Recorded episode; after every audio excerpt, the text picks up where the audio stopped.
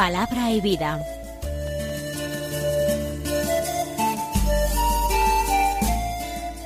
Con el Padre Manuel Horta, desde Sevilla.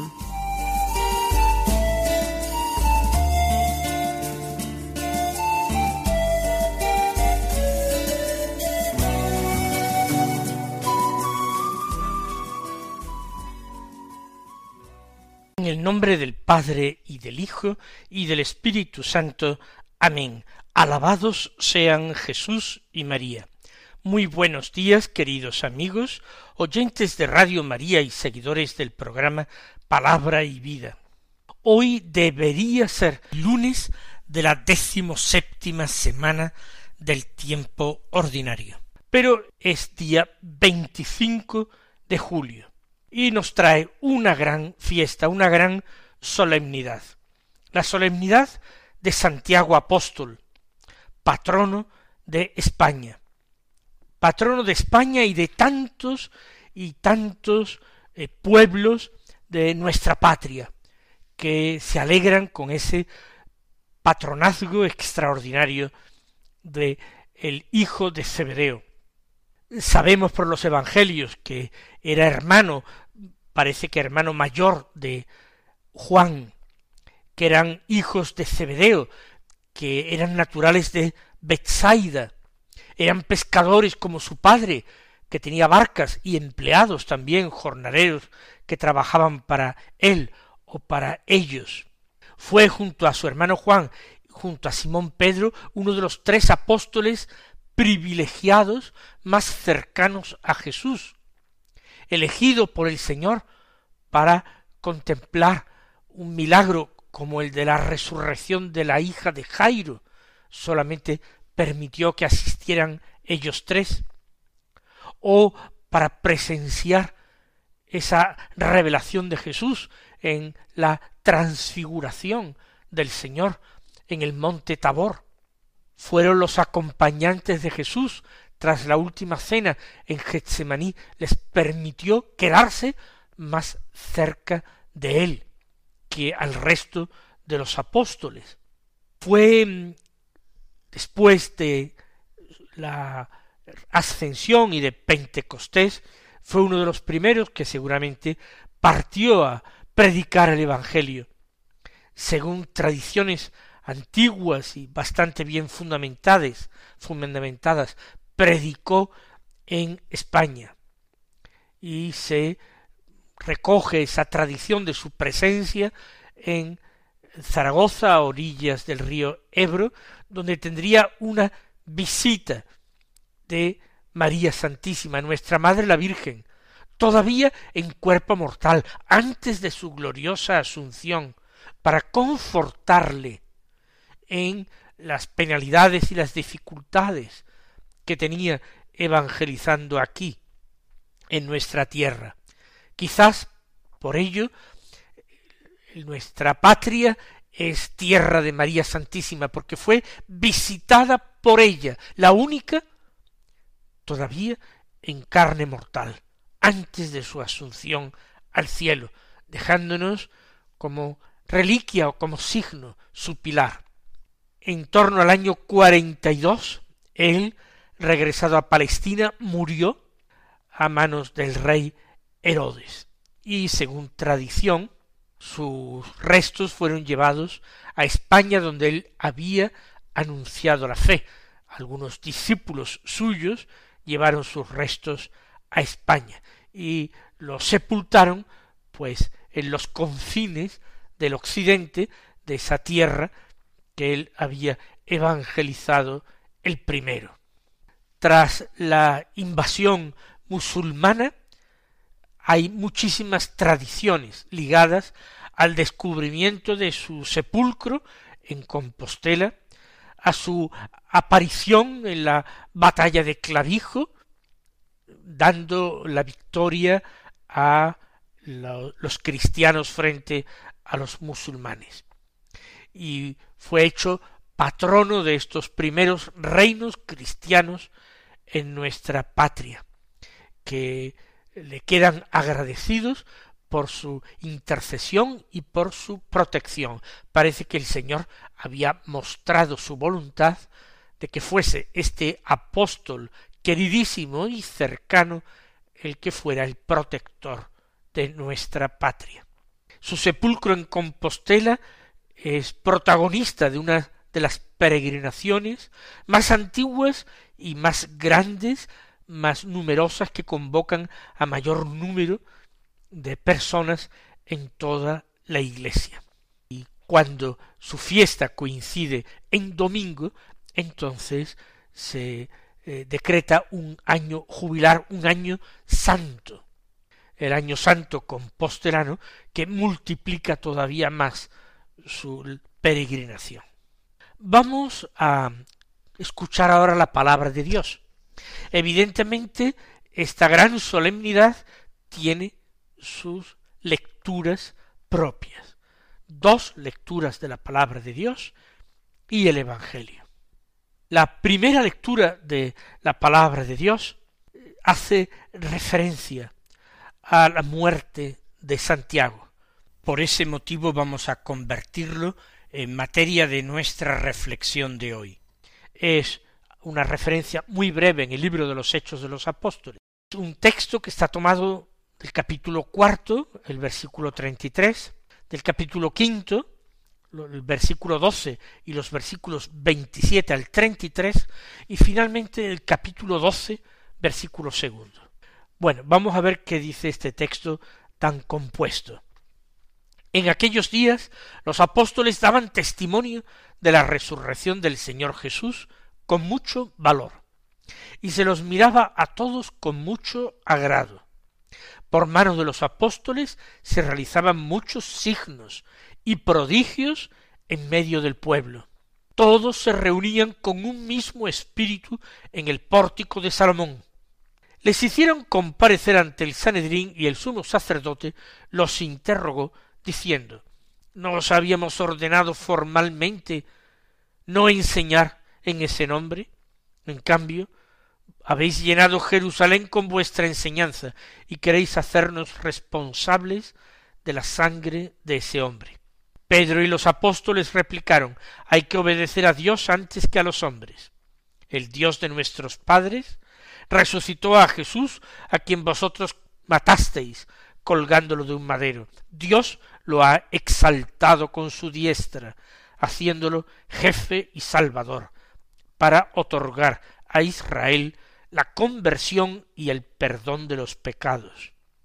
Testigos de esto somos nosotros y el Espíritu Santo que Dios da a los que lo obedecen.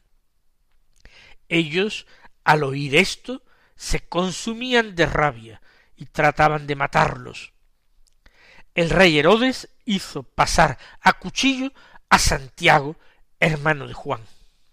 Vemos claramente que este último versículo es el versículo dos del capítulo doce, que se añade aquí, y que la primera parte habla del testimonio de los apóstoles en general de su actuación.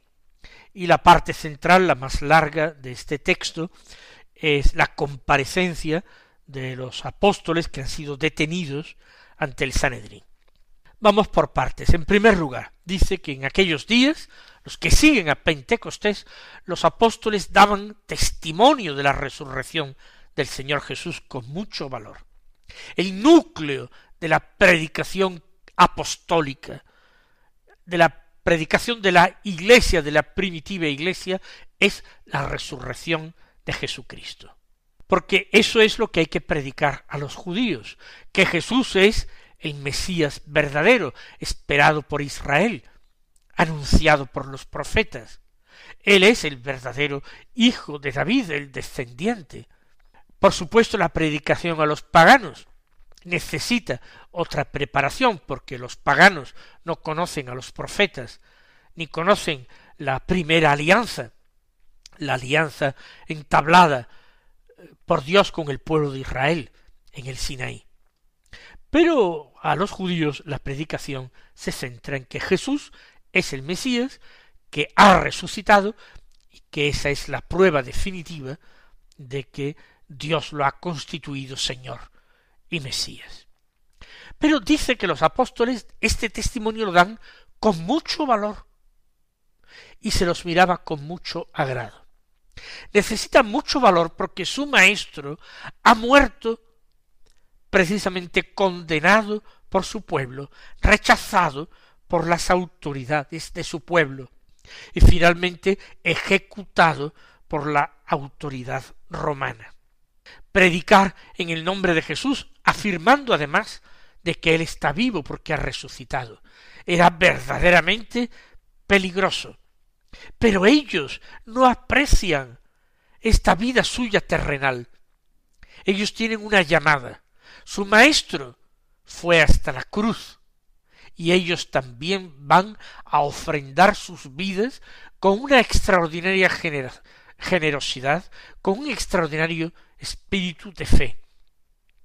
Unos serán decapitados, otros crucificados, todos ellos recibirán una muerte violenta, menos Juan, el Cebedeo, el hermano de Santiago, que aunque sufrió martirio, no murió parece ser a consecuencia de él, sino que murió tras una larga ancianidad. Predican, anuncian a Jesús con mucho valor. Pero, ¿y las personas que reciben este anuncio? Se los miraba a todos con mucho agrado. Porque la gente aprecia extraordinariamente esa claridad, esa valentía, ese arrojo, esa coherencia de vida. A veces, en el siglo XX y XXI, hemos querido dulcificar el mensaje de Jesús. Hemos querido hacerlo aceptable al mundo.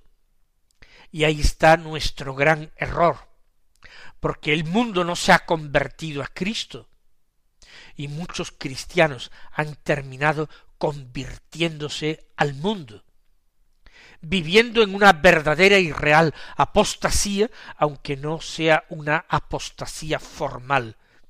Pero la fe se ha vaciado de sus contenidos. El mensaje de Jesucristo de ir a todos los pueblos y anunciar el Evangelio del Reino y bautizar a las multitudes en el nombre del Padre, del Hijo y del Espíritu Santo. Esto para muchos está totalmente pasado. Es algo que hay que interpretar, que no se puede tomar al pie de la letra. Para muchos el Evangelio no tiene que ser anunciado. No. Ellos anunciaban con valentía a los judíos el Evangelio. Y el pueblo lo miraba a ellos con agrado. Así consiguieron tantas conversiones los miraban con mucho agrado. Por mano de los apóstoles se realizaban muchos signos y prodigios en medio del pueblo. El Señor prueba, actuando de esta manera, a través de hechos sobrenaturales, la verdad de la predicación de los apóstoles. Lo mismo que Jesús había acompañado su predicación con la realización de milagros, curaciones principalmente, los apóstoles hacen exactamente lo mismo, muchos signos y prodigios en medio del pueblo. Los que se resistan a aceptar sus palabras tienen además la posibilidad de aceptar sus hechos.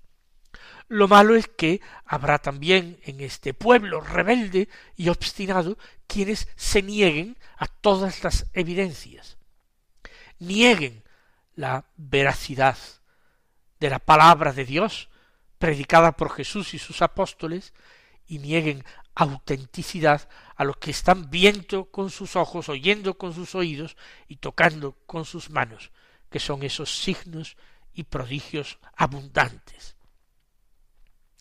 Todos, dice, termina diciendo estos primeros versículos, se reunían con un mismo espíritu en el pórtico de Salomón se trata de un lugar dentro del templo. El pórtico de Salomón, lugar también utilizado por Jesús para reunirse con sus discípulos. Allí es un lugar donde se reúnen. Van a orar al templo y se reúnen después para hablar entre ellos, para confortarse en su fe y para anunciar a aquellos que se le quieren acercar, precisamente anunciarles el Evangelio. Ahora la narración. Apóstoles que han sido apresados por los guardias del templo enviados por el Sanedrín. Y son sometidos a interrogación. El sumo sacerdote los interroga diciendo no os habíamos ordenado formalmente no enseñar en ese nombre. Se refiere al nombre de Jesús, y el texto se refiere a una anterior comparecencia de los apóstoles ante el sumo sacerdote y los suyos. Allí se les había impuesto ese precepto, ese mandamiento de no predicar en nombre de Jesús. En cambio, se lamenta amargamente el sumo sacerdote, vosotros habéis llenado Jerusalén con vuestra enseñanza, y queréis hacernos responsables de la sangre de ese hombre. Habéis llenado Jerusalén con vuestra enseñanza. La buena noticia se ha difundido muy rápidamente, de una manera que a los sumos sacerdotes les asusta, les hace peligrar su posición y su credibilidad.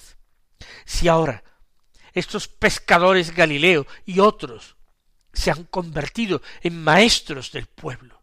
¿Cuál será la función y la misión de los escribas? ¿Cuál será la función y la misión de los sumos sacerdotes? Habéis llenado Jerusalén con vuestra enseñanza. Y no se preocupan de entrar en el fondo de la cuestión, es decir, en si esta enseñanza es una enseñanza buena, una enseñanza santa, una enseñanza que viene de Dios y es querida por Dios. De esto ellos no se han preocupado.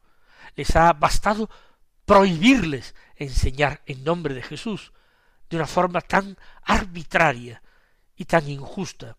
Los apóstoles no les han obedecido.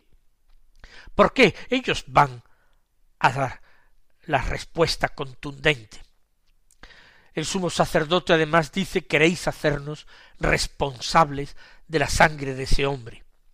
Pero cabe preguntarse, ¿y quiénes si no eran responsables de la sangre de ese hombre?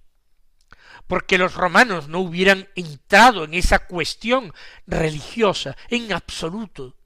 No, y los romanos podían estar perfectamente al tanto de lo que Jesús estaba enseñando. Ellos siempre desconfiaban de Mesías que aparecían y enardecían al pueblo con una predicación dirigida contra ellos. Pero Jesús no había predicado nunca contra Roma. Más aún ni siquiera se había negado a que se le pagase tributo. Mostradme esa moneda. ¿De quién es esa esfigie? Es del César. Pues dad al César lo que es del César y a Dios lo que es de Dios. No, los romanos no eran sus enemigos, aunque terminasen ejecutándole. Nos habéis hecho culpables de la sangre de ese hombre, responsables.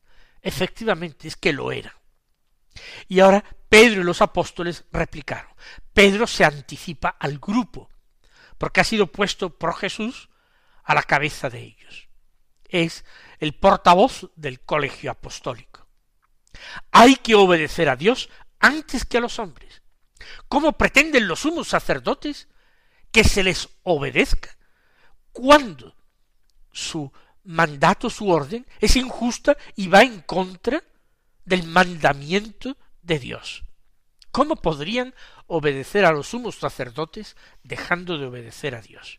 Hay que obedecer a Dios antes que a los hombres. Y termina explicando, el Dios de nuestros padres resucitó a Jesús, a quien vosotros matasteis colgándolo de un madero. Como ya hemos dicho, este es el centro de la predicación a los judíos, que Jesús ha resucitado y que esta ha sido una acción de Dios, una acción de Dios brillantísima, una acción salvadora de Dios, más grande, más importante, más trascendente de la liberación del pueblo de Egipto mucho más. Resucitó a Jesús a quien vosotros matasteis colgándolo de un madero. No pueden eludir la responsabilidad. Una conversión implica que ellos comiencen arrepintiéndose y pidiendo perdón a Dios de semejante crimen.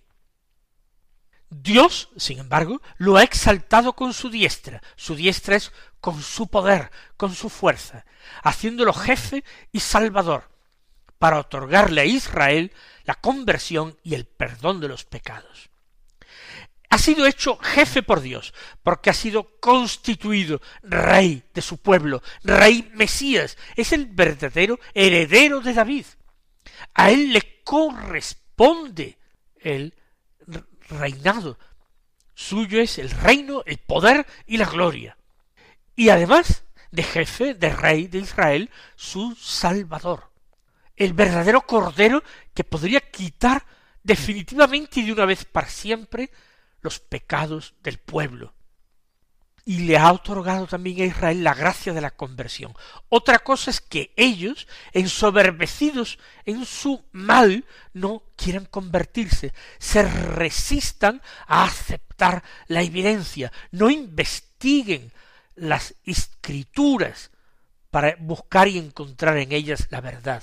Si hubieran escrutado las escrituras con este fin, Dios les hubiera conducido al que es la verdad, la verdad con mayúsculas, pero no lo han hecho.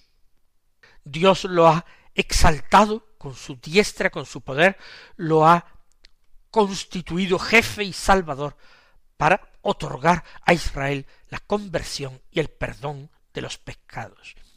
Testigos de esto somos nosotros y el Espíritu Santo que Dios da a los que le obedecen.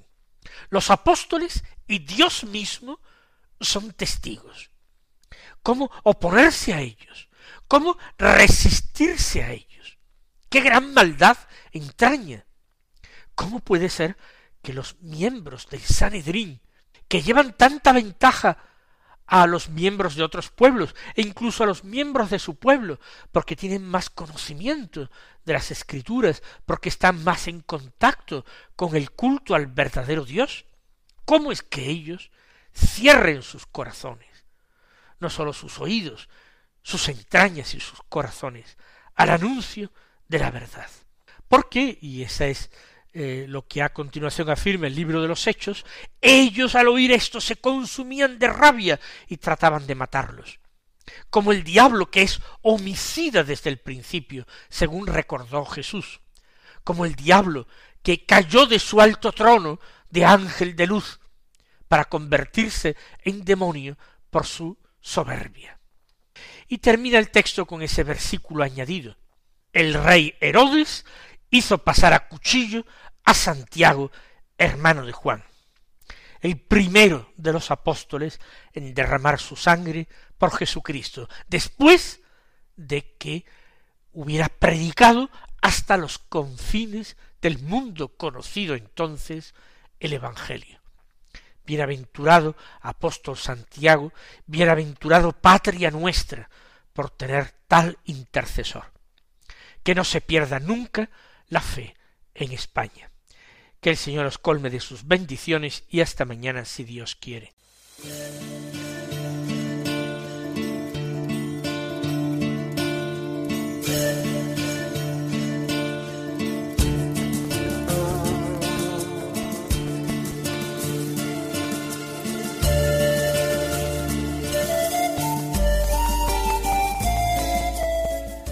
Concluye Palabra y Vida, un programa dirigido desde Sevilla por el Padre Manuel Horta.